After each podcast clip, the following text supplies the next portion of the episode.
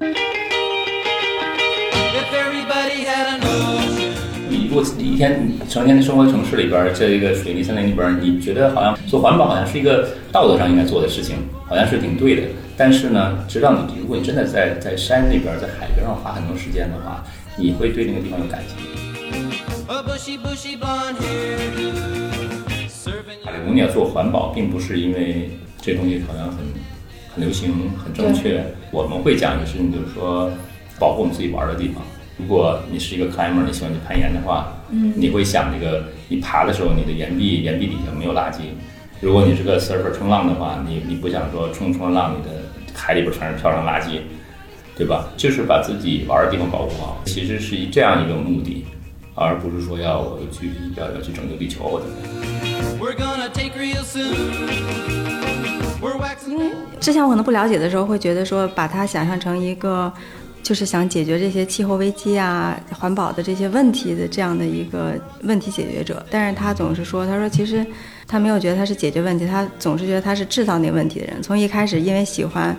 攀岩，就会引起对这个 岩壁的这种破坏。他有一次发现他们的那个衣服当中可能会有某种成分，然后就是让他的店员感觉到头疼，对环境也是很污染的，让他意识到说。他自己是那个问题，然后所以他就先想说，我怎么去减少我自己的这个问题。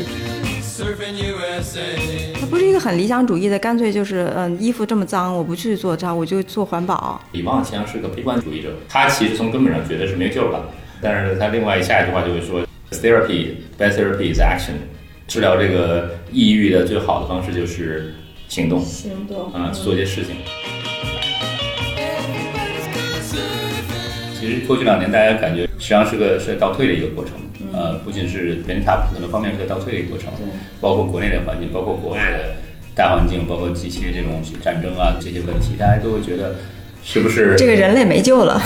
对。但是呢，你就会发现，那是不是还有一些一两个人会出现，说我还想做点事情，对吧？大家好，欢迎收听《问题青年》。九月十五号的时候，我们的朋友圈被 Patagonia 刷屏。Patagonia 创始人 Ivan s h i n a r d 他宣布说，地球将是他们唯一的股东。具体来说，就是将所有权都转让给了两个实体，一个是 Patagonia 的一个信托基金，是吧？还有一个就是一家非营利组织，是致力于环保的，叫做 Holdfast Collective。并且呢，每年都会将在投资于生意中赚到的钱作为红利分配给用来抗击环境危机的事业当中。这条消息呢，在当天就让很多人为之非常的感动。我们觉得，在一个没有什么好消息的一个时代，人们好像终于看到了一点希望。那与此同时呢，也就有一些另外的一些声音，比如说这是不是一种炒作呀？然后甚至说，反正环保也可以是一门好生意啊，这样的一些说法。那今天我们非常高兴，请来了 Patagonia 中国大陆区的负责人 Roger。我们想聊一聊，因为 Roger 是从零六年就开始把 Patagonia 带到中国来，然后这么多年亲身的接触这家公司和这个品牌。我希望今天能够跟我们聊一聊关于对于怎么看待生意啊，怎么看消费，怎么看户外。那我们可以从这样一家公司，从这样一个品牌当中看到什么样的可能性。所以非常感谢 Roger，Roger 跟大家打个招呼吧。好，大家好，呃，文艺青年的听众们，大家好，我是帕里公念中国大陆区负责人邓维刚，啊，Roger，呃，高兴今天能跟大家一起来交流关于帕里公念的一些话题。嗯，就 Roger 自己也做那个播客，Patagonia，就是也是在中国这边挺早的，挺少有的，就是一个品牌自己的这个播客。对我们做播客叫巴塔电台，然后做个小广告，但其实呢，在美国这边已经帕里公念。有一个播客很久了，它不叫帕里公巴达电台，叫做 Dirtbag Diary。我们会把这种玩户外玩的比较就硬核的这些人叫做 Dirtbag 脏包，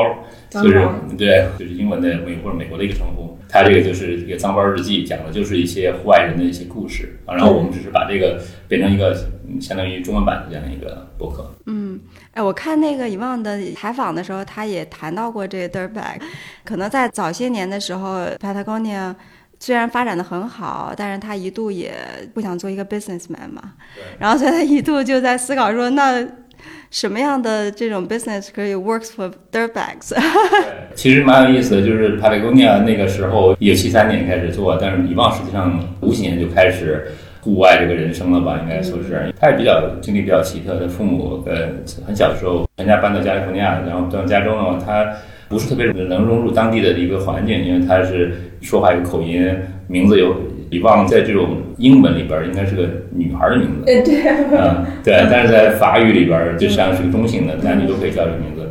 个子也比较小。所以他性格很内向，因为像我自己也在北美生活过，在美国、加拿大的生活过。其实，在那样一个环境中是有些压迫感的。嗯，呃，所以这些东西，尤其是小孩儿到那种，所以他从小就比较不太做太多的这种像跟大家一起 social 啊去玩啊，他更多的就自己去玩儿，嗯，成绩也不太好。嗯，所以呢，他可能也不受老师待见，所以他自己就开始去观鸟，从观鸟后来开始攀攀岩，因为很多的鸟都住在 脚脚巢都在山崖上，所以。这么开始接触到攀岩的，所以那时候攀岩在美国还是一个比较奇怪的运动。其实很多地方的那种园林管理人员，美国叫 ranger 嘛，都会轰这些。呃，其实跟国内情况有点像，他们会担心这些人会掉下来摔受伤啊，或者摔着或者摔死。像现在很有名的优山美地国家公园，大家都去过那个船长岩，很大的一千多米高的大岩壁，非常漂亮的花岗岩壁。每天都有很多人在上面爬，这个是上个世纪五六十年代是不许爬的。嗯，他们就会跟这些 ranger 到处玩藏猫猫一样，就是 躲着藏着。所以这样的话呢，就是他们会比较什么生活状态就会可能就住在车里边啊，然后今天在这儿，明天在那儿这样状态，然后就变成个 dirt bag，所以就是个脏包的一个状态。是这么来的，嗯，对，对，就是这个脏包的这个东西有它的那个渊源。哎，我们一会儿也可以更多的再去聊一聊关于旺他是怎么一步一步走到今天的这样的一个决定，或者说 Patagonia 走到今天的这样的一种转型哈。不然我们也先从距离我们挺近的、比较震惊我们这个消息这儿聊起吧。哎，Roger，你是什么时候知道这个消息？是跟我们一起吗？还是你们会更早知道？我其实是在。朋友圈里说这个消息的，那差差不多原来。那天早上醒的比较早，然后我看见这个东西，第一反应的是假新闻。嗯，因为正常情况下，我们的这种重大的宣布都会内部先沟通。嗯，我第一反应是查日历，看今天是不是四月一号。嗯，不是，然后我就看见好多各个新闻媒体都在报道这个，我觉得挺奇怪的，真的很神奇。然后呢，过了一天，第二天，因为那边是它有时差嘛。亚太区负责人呢，Brandon 给我打个电话，他说：“哥们儿，咱们聊聊吧。”然后我说：“我说是，这是真的吧？”他说：“是真的。”他说：“对不起，我先给你道歉。为什么我们没有做这个事儿？因为前天，他说我就是他本人，在亚太区总监前天才知道这个事情。就这事儿，我们开了一个很小的会，二十个人，然后把大家叫到一块儿，进那屋子就只有这二十个人，然后他宣布了这件事情，然后说我明天想正式宣布，然后今天大家先知道一下就行了。”就是这样来的，真的就是这么这么一个情况。因为公司呢，派来工业的公司呢，跟美国绝大部分我接触过的公司不一样。我我是在加拿大、美国都工作过，然后跟美国的很多户外品牌打过交道。就美国那种公司文化是比较华尔街的，就是大家就是很多都是这种职业经理人。帕雷贡尼亚的更多的感觉像是一个家庭企业，嗯，没有一个非常明确的。很长一段时间的帕雷贡尼亚的所有大家人的名片上没有没有职位，嗯，名字、email、地址、电话，完了，嗯，因为以往不喜欢有很明确的这种等级的这种结构，嗯啊，所以大家都比较，我觉得就是感觉都比较放松那种状态。比如说，他在其中就有一点，就是我我印象我第一次去的就印象挺深的，就是。零七年吧，我第一次到那个总部温图啊，公司前台是老大爷，是一个五十多六十岁的老大爷，嗯啊，Chipper，美国人那种特别阳光大男孩那种状那种状态，然后就给你打片，然后然后说你哪来的？我说中国来的。他说啊，中国来，中国好，中国是好地方。哎，我说你怎么知道中国是好地方？因为绝大部分美国人没去过中国。嗯，他说我我八几年就到中国了。我说我说啊，那还挺神奇的。那你怎么会能去呢？然后我是飞盘世界冠军那时候。他年轻时候是玩那个，去年开始玩的，在国内很火的那个天飞盘，对，那个在在美国几十年前就开始玩这个东西。然后他是当过那个世界冠军，然后我一下就对他印象特别好，就感觉就挺好的。他背后有一个房间，嗯，就是叫 boardroom，一般公司 boardroom 就是。开董事会的地方。对对对，你你上次跟我提过这事儿，特好玩。对，他那博士中全是冲浪板里头，就是 board，就是 surfboard，全是全是冲浪板。然后因为有时候我们就会订个会上就看见有些爬山工业公司的人就穿着拖鞋拎着个板就往海边去，因为办公室离海边大概有个几百米，他们就是反正浪好的时候就会跑去冲浪。对，李旺也是最有名的一个那个说法，就是说冲浪，我们都是喜欢冲浪的人，那冲浪肯定是浪好了就得赶紧去，不能等到某一个是星期四的下午两点再去冲浪，就没浪了。对，我现在在在学冲浪嘛，我就发现真的是这个浪真是不等人。上个礼拜周一说是浪好，但早上起来一大早跑去冲个早浪，浪不好，到中午更差了，然后到下午天快黑的时候浪好了。然后大家哗就全冲冲到海里去了，就是在那儿等着浪浪来赶赶紧跑去冲去，因为就那么两个小时的一个窗口期。嗯，所以实际上确实老浪是等人的。对，哎，正好刚才说到这儿，就是你是在零六年的时候，你刚刚第一次去，我记得你之前有一次采访时候说你在更早的时候也就接触，可能零二年左右也就开始接触 Patagonia，就。有意把它给引到中国来，对吧？就是在中国做。那时候是在加州在玩儿，我当时还是一个做软件的一个 IT，在硅谷嘛，所以理工典型的理工男，就这个码农那种状态。然后，但是就喜欢滑雪，因为那地方加州那边滑雪的地方特别好，办过冬奥会嘛，在那个太浩湖那边，滑雪圈人就叫做白色鸦片嘛，就是每个周末就往那儿跑，就每个周末跑去滑雪。嗯，就开始接触到一些这些品牌、一些装备啊，因为零我开始做，刚刚说的做 IT 的嘛。零二年有一个互联网泡沫，然后就纳斯达克那一天掉了五百点嘛，然后我们公司差点就上市了，其实差还差三周就上市了。然后我是公司第十三个员工，所以我拿了一堆那个那个期权，对，拿了一堆期权，然后大家就觉得哇，这很好，真好，要发财了，发财了。嗯。然后股市垮了，股市垮了，我们那个董事长第一件事就把公司卖了，然后并到另外一个公司里边去，然后并过去就开始裁员，裁到我们那个办公室人最多时候大概四百五十个人的样子，我走的时候还有五十个人。差不多百分之九十人给裁掉了，所以后来那是就是属于找找工作。后来我就发现当时有一个问题，我也其实挺喜欢做什么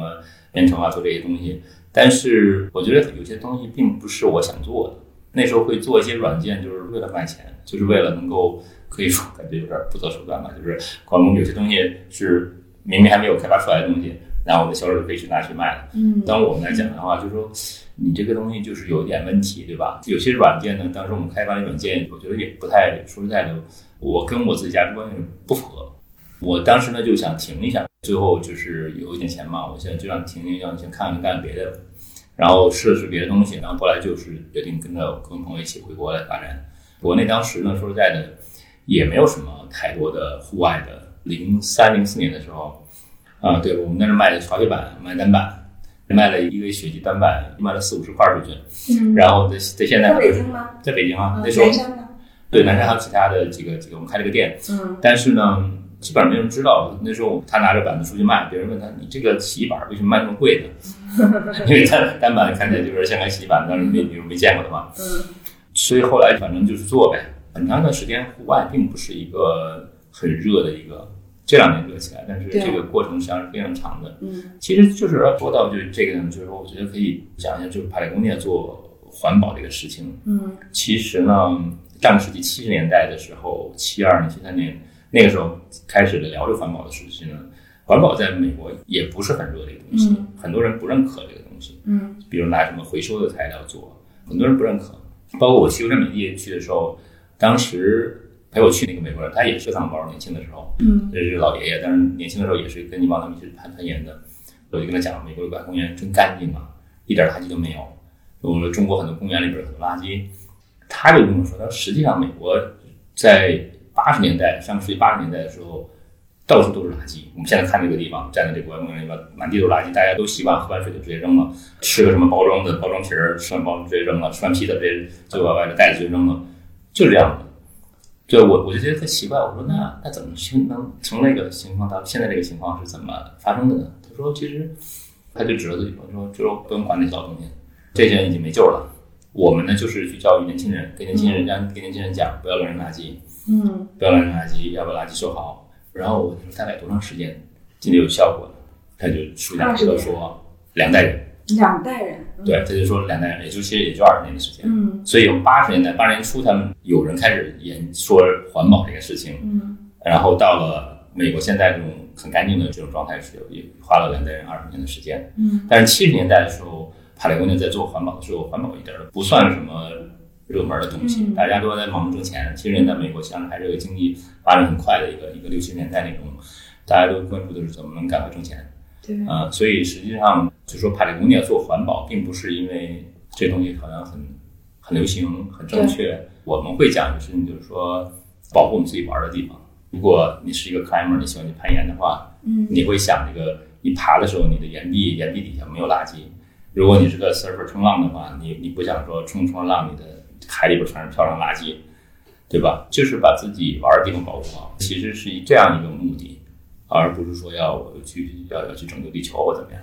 嗯，明白。哎，我觉得说到这里，我们可以谈一谈以旺和 Patagonia 所做的环保行动。因为以旺其实它最早是一个 climber，对吧？它就是一个呃户外运动，呃，在五十年代的时候已经是相当成功，也相当被认可。然后他是在六七十年代的时候做一个铁匠，其实他开了一个铁匠铺子。然后因为攀岩的时候需要用到的那些钉啊、锤啊什么的，我理解他们是做这些东西的。但是他后来意识到说，其实他的这种攀岩的这个热爱，这些岩钉其实是给岩石造成了挺多的破坏的，所以他就开始想从这个问题的解决出发，他发明了一种新的岩钉，然后有一些螺栓放在就是可以置于这些岩壁里面，它可以反复的去利用啊，也减少对这个岩壁的一个破坏。所以他最早是做铁匠铺子的，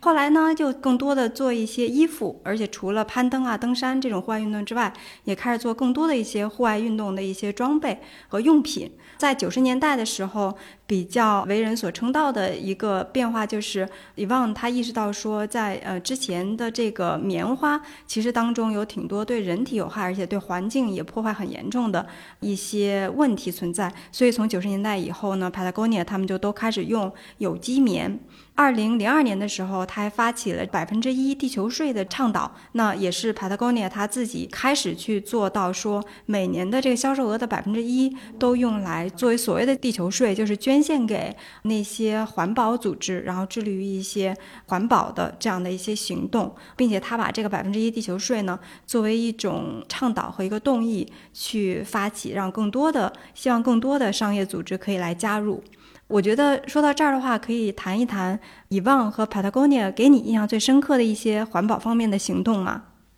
呃，发生其实很多事儿，就是这个东西它实际上是一个过程。我觉得其实现在大家看到的最后的一个结果一样，但实际上这个过程还是很长的。最早的一件事呢，我可以说一下，就是七二年的时候，当时 Patagonia 刚接触到环保，是因为还是在研究这个事儿之前的一个事儿。他们所在的这个总部所在的文图拉这个地方有一条河。那时候要建水坝，那时候美国就跟现在国内一样，就中国一样，就是在大量建小水电。全国到美国后来建了五千多个水坝，现在很后悔，开始一个个的拆。当时呢，他们就是文图拉那河，当地政府要要建个小水坝，想发点电。有两个年轻人就跑去找以旺说：“这个不对，这个事儿我们要反对这件事儿。但是我们没钱，我们连电话都没有。我们想打电话去发起这个当地的人一起去跟政府请愿，说不要建个水坝，因为建了水坝，我们喜欢钓鱼，建完水坝之后鱼就没了。然后呢，以旺说：对呀、这个事儿听起来不错。这时候我也没钱，当然打工店也没啥钱。他说：那这样吧，我们把我们这儿办公室有个桌子。”多出来个桌子，你们俩就就没事儿，就就你可以用这个桌子，然后有电话你可以打电话。嗯，那两个年轻人呢，就真的就在坐在那桌子一个个打电话给当地的居民，一个个打电话说让他们就是大家来来签请愿书去请愿，然后最后这个水坝真的就没建起来。哦，然后这件事儿其实给了以望很大的启发，就是他等于是一个好像对他来说好像他他就是顺手做了一个事儿，他也无所谓。但是呢，这件事儿对他其实影响挺大的，他就发现了这种一两个人的力量实际上是很大的。嗯，就一两个非常的有决心做事情的人的这个力量很大，然后他就开始关注这个事儿。后来就是岩钉那个事件，因为当时北美卖的大部分岩钉都是他那个铁匠铺出来的，越来越多的人攀岩呢就会开始毁坏岩壁嘛，就因为岩钉要打岩壁里挖出来，这样的话其实后面人就不好爬了。所以呢，他们后来就一帮人说，那我这事儿不干了。我们后来呢就发明了，包括帕里工店从铁匠铺这个公司呢，就现在还在，其实现在叫 Black Diamond 叫 BD，然后发明了这种机械塞，机械塞是对岩壁没有伤害的一个东西，这样改进了这种所谓的 try 的这种传统攀的这种方式。这一件事又给了这个以往本身反过来教育了他，他就发现哦，其实我们可以通过改变做生意的方式来创造一个更好的一个世界，或者我们想要的一个世界。这种事对他震动挺大的。还有一个就是大家都很熟悉的一个抓绒衣的事情，嗯，他们那时候攀岩一开始都穿着毛衣攀岩就很不好，其实毛衣到了高海拔一沾上水之后就变得很重，他们就发现就 Melinda 他太太其实是后来是去洛杉矶的一个家具店去看那个马桶垫儿，有的人家里会有那种马桶垫儿，就冬天坐上不会觉得冷吗？他觉得那个材料挺好，然后就找了这个厂家，然后开发了这个东西，你你看能不能咱们做个服装有产品，这么把这个事儿做起来的。嗯，对，所以其实每一件这事儿呢，其实反过来对以往本身都是个教育。这么长的时间，从七十年代到现在，差不多五十年吧，就是整个这个排列工业存在了五十年，一直在做这些事情。到现在呢，其实会慢慢成体系，但这个过程实际上是很漫长的一个过程。嗯，对。我在看那个以望之前那些采访的时候，觉得特别启发我的也是，因为之前我可能不了解的时候，会觉得说把它想象成一个。就是想解决这些气候危机啊、环保的这些问题的这样的一个问题解决者，但是他总是说，他说其实他没有觉得他是解决问题，他总是觉得他是制造那问题的人。从一开始因为喜欢攀岩。就会引起对这个 岩壁的这种破坏，然后到后来他有的时候也是会发现，他举另外一个例子就是他有一次发现他们的那个衣服当中可能会有某种成分，是不是福尔马林之类的成分？对，然后就是让他的店员感觉到头疼，然后他都不明白为什么，然后后来请人来人说，因为这个东西它对人体是有害的，对环境也是很污染的，很多这样的一些气息让他意识到说。他自己是那个问题，然后所以他就先想说，我怎么去减少我自己的这个问题，所以不断在那个产品上做了很多的环保材料啊等等这些的。对，其实疫情挺有意思一件事情，就是以往实际上是个悲观主义者。这些年就是在疫情之前，我就每年会去两次去总部开订货会的话，可能一半时间能见着他。然后呢，当然有时候也会偶尔聊聊聊天儿。我给他讲了一下，就是那时候聊起来这个建大坝的事情。他问中国有多少吧，我说现在已经有可能两千多，还有还有两千个再见。他就说 hopeless hopeless，包括他自己自述也是，他是一个悲观主义。他其实从根本上觉得是没有救了，但是他另外下一句话就会说 therapy best therapy is action，治疗这个抑郁的最好的方式就是行动，行动啊，做些事情。就哪怕结果可能是悲剧的，但是过程中还是需要行动来治愈一下的。呃，对，可能就是对自己的一个治愈，其实也不是说去拯救了世界，可能就是自我拯救吧，可以算是一个。要不你天天看这些事情在发生的话，其实就是人就会比较压抑。我其实就觉得你一开始说这个东西比较我印象挺深的，就是说你说这个你第一时间知道这件事之后很震惊很感动，然后为什么呢？就是为什么大家会有，而且不光是你一个人，那其他人也会有反应。嗯，我觉得就是可能最近这，尤其是这两年吧。大家感觉好像不像之前四十年，好像比较乐观啊，一直都越来越好，越来越好。希望对，其实过去两年大家感觉实际上是个是在倒退的一个过程。呃，不仅是别人他可能方面是在倒退的一个过程，包括国内的环境，包括国外的大环境，包括近期的这种战争啊这些问题，大家都会觉得是不是这个人类没救了？对，但是呢，你就会发现，那是不是还有一些一两个人会出现说？我还想做点事情，对吧？会有这样的人出现，而且我希望不光是美国，就是我觉得不光是以往，其实在我的分析中，就是马斯克也是这样的人，他会就觉得那我自己来做些什么事情，我我能够其实有能够做的事情的事儿是很多的，而我觉得改变，如果咱们看历史的话，做很大的改变，能推动很多很大改变的，往往是极少数的人，往往是很少几个人，在这种环境下，我觉得我还其实还蛮乐观的，我觉得。会有可能不仅是国外，国内也会有这样人开始出现，就是说，那有这种想法、这种能力的人，我是希望能看到，嗯，然后能够做出一些改变。当生活都很好，当环境的话，大家都在越过越好的时候，不会有太多的这方面的动力。就像现在就对吧，水涨船高，大家就这么一直下去了，多好。但现在的环境其实并不是这样子的话，那我觉得是不是反而会激发一些人的创造力出来？和一些想法和一些行动，就是我希望能够遗忘这件事情呢。就是说，现在下结论，我觉得都还为时过早，不妨可以看一下 Hold Fast Collective 做些什么事儿，帕里公尼 Purpose Trust 做些什么。再往下的五年、十年、二十年，以往是想做一个五十年计划。我不知道他还能不能看见这个五十年计划，嗯，但是这个是长期的看一件事情。我觉得大家邀请大家可以像我一样去找 bug。嗯，对吧？嗯，哎，说到你跟遗忘的接触，就是在你去更近距离的接触了 Patagonia 和遗忘之后，和之前有什么变化吗？可以给我们讲一讲吗？我觉得前十年我都是在一个准确讲，就是一个理工男那种找 bug 的状态，对吧？就是我之前做程序员做嘛，做那个编程的，就是你会想找这个系统的 bug 在哪儿？嗯，我一开始觉得这个最早就是我其实对环保这块呢，说实在的，我是被教育的一个过程。就是我一开始会就觉得这公司好奇怪，为什么大家都在前一分钟还在说业绩做得多好，下一分钟就说我们做环保？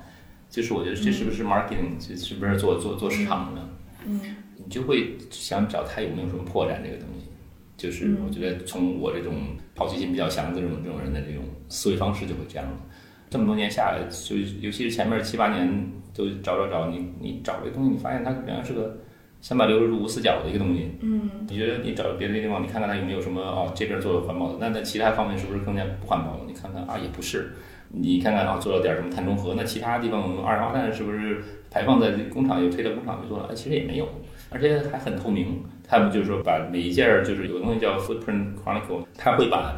每一款产品的从生产到运输到销售到消费的过程中的它这个碳碳排放量嗯啊碳足迹就全部给你算出来。嗯，然后就说这一件 T 恤衫消耗了多少能量，产生多少废水，然后产生多少二氧化碳。嗯那我们在做的事儿就是每年从头到尾把它整个 life cycle 的整个生命周期的这个碳足迹给它降下来，每年我们看不能降多少。对，所以呢，这个问题一直在那儿，就是你这有这件衣服本身就是个问题。那那我们能做的事情呢，就是来逐渐减小这个问题对于环境的一种伤害。所以这个公司之前的这个使命，就是以前是个比较长的使命，现在是个一句话的，就是生产最好的产品，减少不必要的伤害，然后用商业来影响拯救地球的方案。但是这个东西呢，我觉得就是说会落实到具体的一个产品上面。那其实你觉得哦，那你这款产品是不是我们大家都在看这款产品是不是哦做得很好？那其他产品是不是污染更多呢？啊，你看也没有。然后他每年有个报告，就是我们百分之多少产品用回收材料的，今年应该是百分之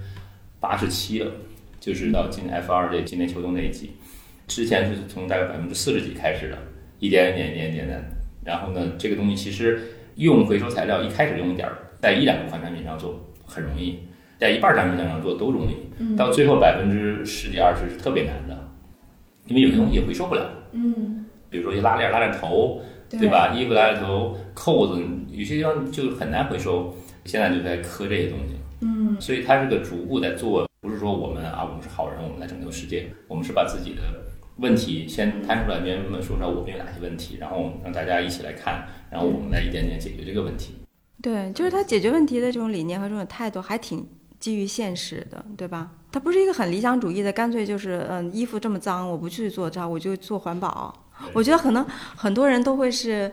更向那种方案吧，就是我这这是一个 就道德上很超然的一种状态，对对对但是实际上呢，我觉得这个是一个说说白了，我觉得比较懒惰的一个状态，对吧？你说这个东西啊，我就不去想这个事儿了，我去或者我就把这个东西给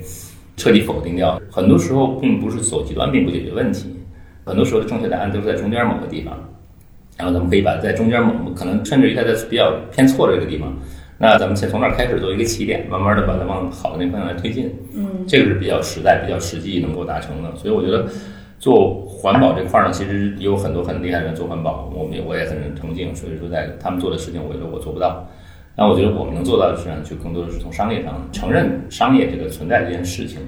从改变游戏规则来改善这个整个这个环境。所以上周这个事情，其实我们后来聊了，就就感觉其实也很自然。包括有一些我们这个品牌的粉丝来跟我讲，就是说就比较时间比较长的这个品牌粉丝来讲，他说这个以往做这个事儿感觉很自然。嗯这就是他，因为他一直在做的事情就就是这样子的，就在做用商业改变商业游戏规则。那这个东西其实也是这样的。嗯那比在他之前有很多人做这种裸捐的东西，但是呢，有个区别就是裸捐之后那个钱到了一个基金里边儿，这个基金仍然是由这个创始人控制，这个基金的所有收益还是由这个家族控制。那这个基金怎么使用就是个问题。那帕雷公念做的事情就是把百分之九十八的这个收益全部捐给一个 NGO 了，嗯就是就是那个 Whole Fast Collective。那这个 NGO 是它是独立的，他自己会去做他做自己环环保的事情。那这个这个家族整整体，他虽然控制这个公司，但是他的收益只有百分之二，嗯百分之二按按差不多每年就是两百万美元那样子。那两百万美元基本上在美国就只能养活一个小型的公司，嗯对吧？这个一个开支而已啊，所以实际上就是他就是把控制和收益这块儿两块儿分开了。嗯，那这个东西呢，我觉得就是很有意思一件事儿，因为就是呃，包括包括一些评论，美国那边的评论就是说啊，帕里工业是他们叫我看一个叫叫叫叫那个 Fast Company 就讲那个帕里工业是 moving the goalpost again，又又改变游戏规则了。嗯那其实以往从他的自传里也也讲这个事情，他说我很小就不喜欢玩这种像什么对抗性什么篮球啊、足球啊这种这种这种运动，呃，因为那些规则都已经定好了，我只能按照人家定好的规则去做。我喜欢做的是，我发明我自己的运动，我我发明我自己的规则，然后再然后在我在新的运动里边干得好，这是他的风格。所以我觉得做运动上和和做生意都是这样，他都是这样一个性格的人。对。呃，我们又说到这块儿，我就想起来，我觉得其实我去看他的那封信的时候，也是有一点这次这样的感觉，没有觉得说非常的不可思议，觉得还挺合理的。嗯。然后呢，我觉得很大程度上那种感动，是因为他说出了，就有的时候这事情就很奇怪，就是虽然那个规则有很多不对的地方，你觉得是错的地方，但是它毕竟是一个规则。然后，但是遗忘在他的那个信里头说出来了，说这个，比如说他说这种上市，它就是错的。一家公司一旦上市，是不可能 go for purpose 的，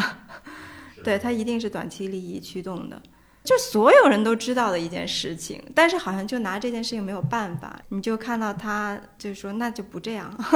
就还蛮酷的。对，刚才 comment 了一下，就是又 comment 一下遗忘的这封信。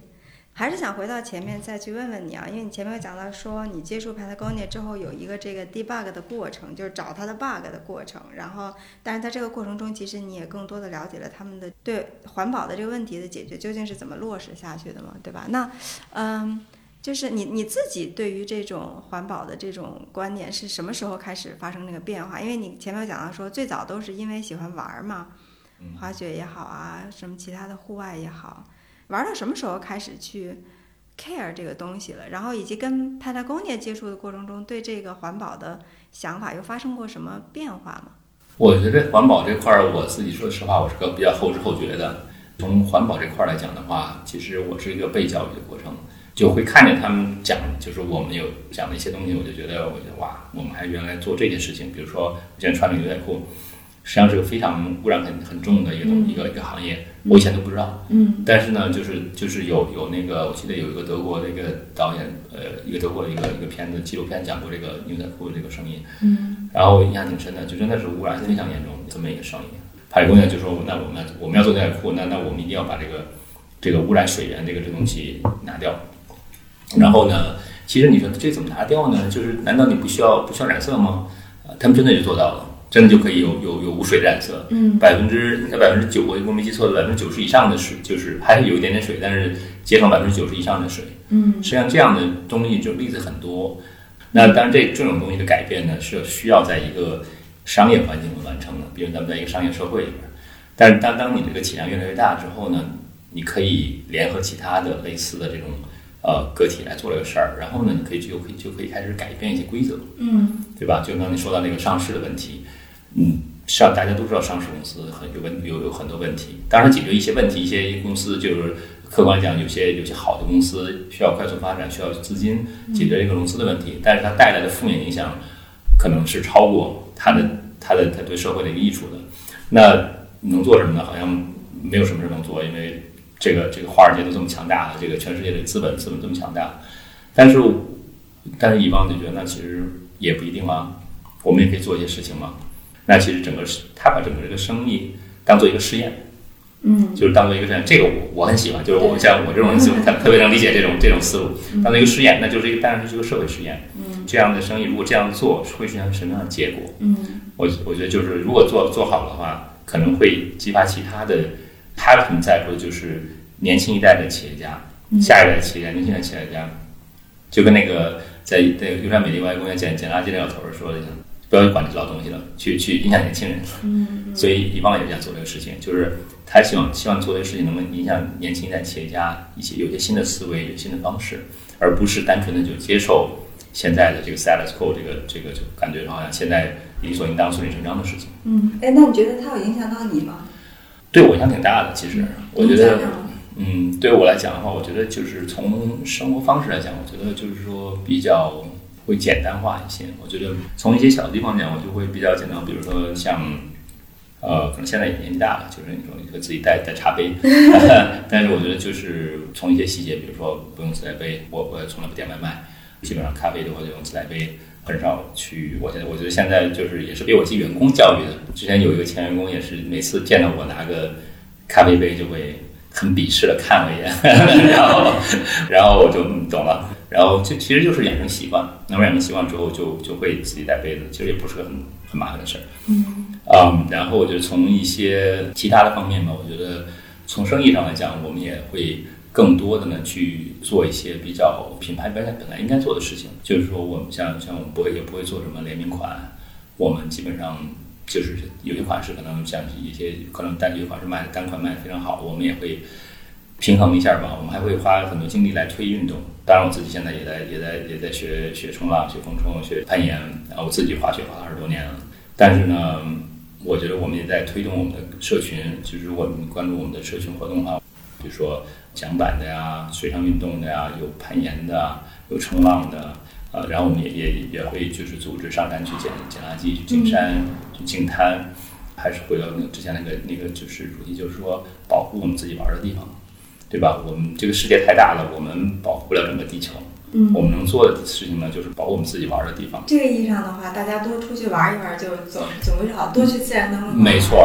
就是去，没错，糟蹋它。对，因为你如果一天成天生活城市里边，在一个水泥森林里边，你觉得好像做环保好像是一个道德上应该做的事情，好像是挺对的。但是呢，直到你如果你真的在在山里边，在海边上花很多时间的话，你会对那个地方有感情，你会就是我觉得。像我们去海南，我们去海海南去去那个做休闲活动的时候，呃，我们说那咱们去净滩吧，咱们去捡捡捡沙滩捡垃圾。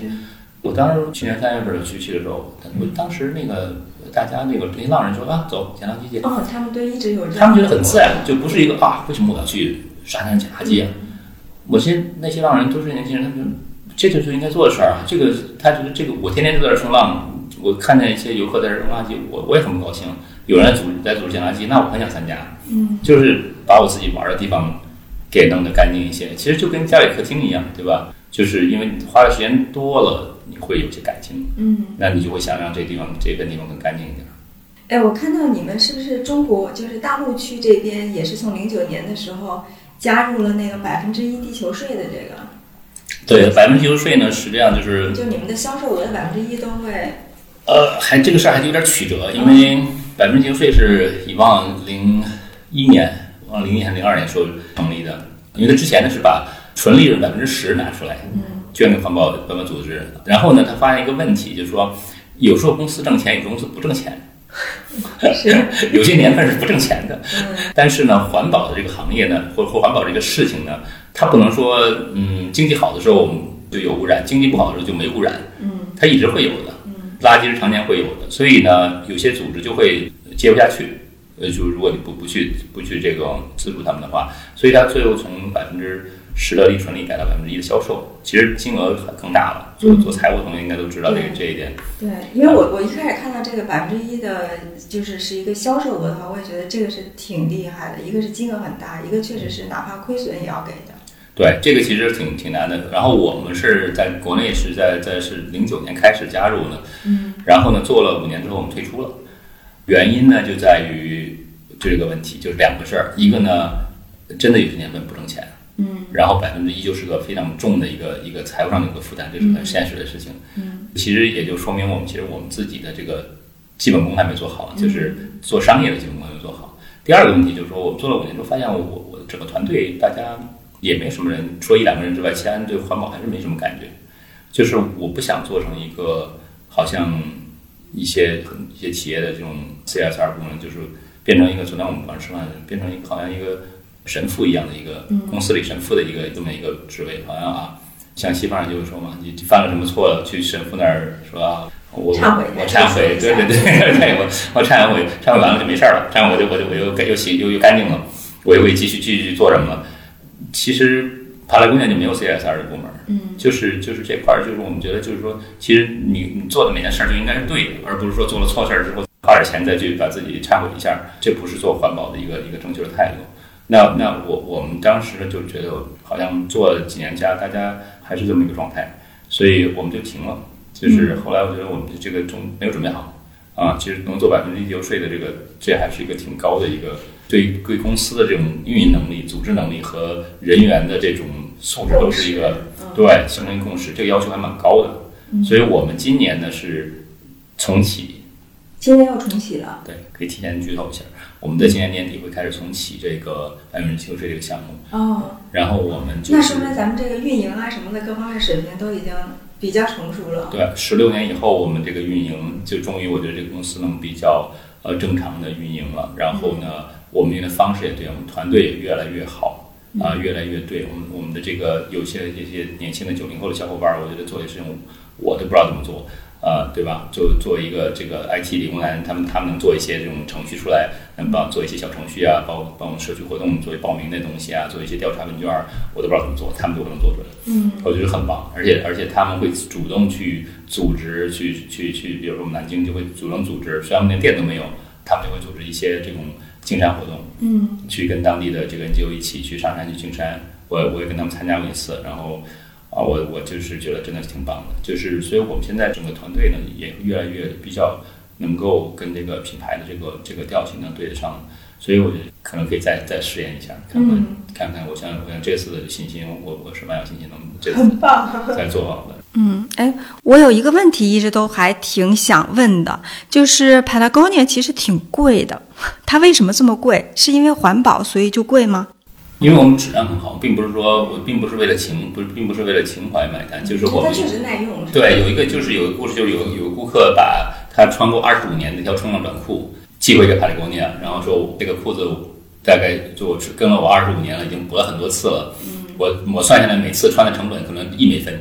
都不到。那其实你如果如果是一件好的产品，高质量的产品，能够你可以一直在用的话，但其实你的使用成本是很低的，比一个相比较就是一个比如说那种快时尚的东西，你用用过穿个一两次，在一起就就得扔了。你如果是算它的每次的平均使用成本，实际上是更低的，而且我们还是终身的有终身的质保。对，对吧？我们这个维修车间就在三里屯儿，何姐可以大家有什么衣服坏了都拿去修，天天有人就都都去拿把自己的装备拿回去修。嗯即使没有什么问题，也没有破，但是你就是不想要了，嗯我们可以回收，把你所有产品再买回来。那这样的话，你其实整体成本就会下降。我们既然说到这块儿，我就想跟你探讨一个话题，就是关于 Patagonia 是怎么看 consumer 这件事情，关于怎么看消费和消费者的这件事情的。因为以往他就很多次采访的时候，他都会强调一点，就是他很需要和很倡导那个 consumer，就是消费者的那个力量，去最终影响企业，然后企业影响政府。在他的那个 看法当中，那个顺序一定是这样子的，因为政府那部分可能是最后端的，然后企业也不会主动的想做出改变。所以，Patagonia 是怎么去看它的这个顾客和消费者的这个关系的？很多时候，他也是把它当做能够和他一起去再反向去推动更多的企业去改变的这样的一个力量。对，这是一个看法，而且我觉得是有很实际的一个体系在做这个事儿。就是说，Patagonia 是 B Corp 的成员、嗯 b Corp 呢在国内应该叫公益企业，对，啊，这是一个新的运动，就这个我就希希望大家可以关注一下。除了这个投资人这个 shareholder 以外，我们的概念叫 stakeholder，嗯我们是利益相关方。那利益相关方呢，主要有三个，一个是当然也是投资人，第二个呢是我们这个公司的全体，包括员工，包括管理层。第三个呢是我们的顾客，我们的社群。你忘说过有有一句话给我印象非常深刻，他就说我们现在这个社会在把我们每一个人都变成一个消费者，而不是一个公民嘛。但是消费者很多时候都是在制造垃圾，而公民其实是会去创造一个更好的一个社会，去解决这个社会的这个问题。然后其实 Patagonia 很多时候在做的那个事情也是通过他们的产品，通过这些户外的这些运动。和更多的消费者去建立的这种关系和一些共识，对，然后反向向这些消费者可以去推动更多的企业呀、去做一些更环保的这个事情。对，这个理念给我印象还挺深刻的。所以我们这些不能说是教育消费者教育，应该说是一个对话，就是跟消费者的一些对话，呃，来形成我们第三个这个相当于是一个就像我们面前这个三脚架一样，就是这个企业才能够被撑起来，才能够做一些更有深度的一些议题，除了盈利之外，其他的议题，嗯不是说盈利不重要，不是说我不喜欢钱，但是呢，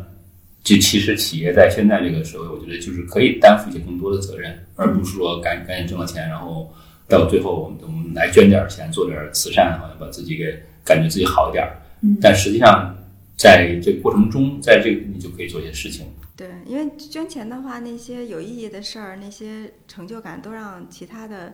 那些非营利组织啊，其他的人去获得了。就是你自己在做的过程中，反而可以获得更多的这些价值感和成就感。对，这个一个是自己会感觉很好，第二个呢，就是说你实际上就是怎么能从源头上解决问题，就是而不是成为，当然我们都是问题的一部分，而不是说我我我挣钱的时候我可以不管不顾，然后我就拿一点钱出来，然后哎我做点我做慈善了，但其实这个东西，你觉得从总的从如果算一个一个总账的话，你可能这账面还是负的，嗯，对吧？所以如果能从这个在这个商业的过程中都就能够改善这个。通过改善、改变游戏规则，改善整个整个这个商业的这个这个运营的一个一个结果、一个环境的话，那其实更是更正向的。嗯，哎，那你们自己这个团队在中国做的各种各样的事情，除了说你们准备也启动这个百分之一的这地球税，包括你们刚才提到净滩呀，或者说去带着社群做一些环保相关的一些事情，在这个过程中，嗯，你自己是一个什么样的感受？或者是说，你们你们自己在过去几年当中是怎么逐步逐步的更？我感觉现在 Patagonia 最近做的这方面的社群的活动，是不是也比前几年会更多？哦，多很多了。呃，前几年可能最大的问题是之前都没有太多的需求，就很多程度上就是也是我们的主力的顾客群现在越来越年轻，现在就是就是比之前要年轻很多了。这个顾客群，他们能够更多的跟我们能够有一个在一起，可以说白了就能玩到一块儿，能够有就是我，然后我们自己的团队当然也在也在不断进化，就是能够跟大家跟我们社群一起来做这些运动的一些，能一起去去户外去玩，去享受运动的乐趣，嗯，然后进而再来提出一些环保的议题来，跟本地有关系的环保议题来。嗯，这个我觉得是一个，就是一个良性的。之前呢，我觉得可能就是整体的大环境还不是很成熟。嗯嗯。那在你们中国的团队是有人专门负责这个环保议题吗？还是说大家都会一块儿弄？就是我之前说，我们有一个 CSR 部门，就是我们实际上大家都需要做这个事情，就是而且环保需要每个人来，大家都应该做，不能说我们有有一些环保是某几个人负责，那其他人就可以不环保了。所以，那像你们做的这些活动，也是大家轮流去参加吗？呃，店里边都去，因为我们我们店里边现在会有这个不同的特长的一些伙伴，像上海店里边就有会攀岩、会冲浪的，会玩水上运动的，然后啊这样的伙伴，然后这样我们也不断，马上我们的南京要开店，南京也也有很多有各种本领的这种小伙伴加入到我们团队。那这样的话呢，就是我们能够带大家去玩这些，就是能够参与到户外运动中去。我觉得这个是很重要的一步，就是你真的去到了户外，到自然里边了。你才会觉得这个事情环保是个自然而然的事，呃，我自己也是主要是滑雪嘛，就所以我就会比较关注气候变化，就是这个为什么雪会越来越少，没有地方滑雪的，呃，会会滑或者会能滑雪的地方越来越少。那现在就开始玩冲浪的时候，我就会更多的关注一些海洋上面的东西。啊，咱们中国这块沿海有些地方确实这垃圾问题比较严重，海洋垃圾问题比较严重，所以这也是就是我们会逐渐的开始来。来关注，来来着手解决这件事情。那 Patagonia 有受到什么挑战和质疑吗？啊，我们也不是完美的。其实 Patagonia 有很多很多问题，比如说七八年前我去那个慕尼黑，我我其实以前每年都会去慕尼黑那个体育用品展。有一年呢，开幕式的时候，环保组织就在门口抗议，嗯，而且抗议对象就是 Patagonia，嗯，我觉得很奇怪，嗯，对吧？不是自家人吗？我也觉得很奇怪。但他们讲的就是说。你们的羽绒服不光是，当然不是海关一个品牌，包括其他一些户外品牌，大家都羽绒服。这个羽绒的方式是活体拔毛，是很不人道的一个方式。发一些很多血腥的照片，在那些就是养养这些欧洲的养鹅的农场里边的一些照片，我们当时都很很吃惊，我们自己都不知道。然后派雷公店就派人去调查，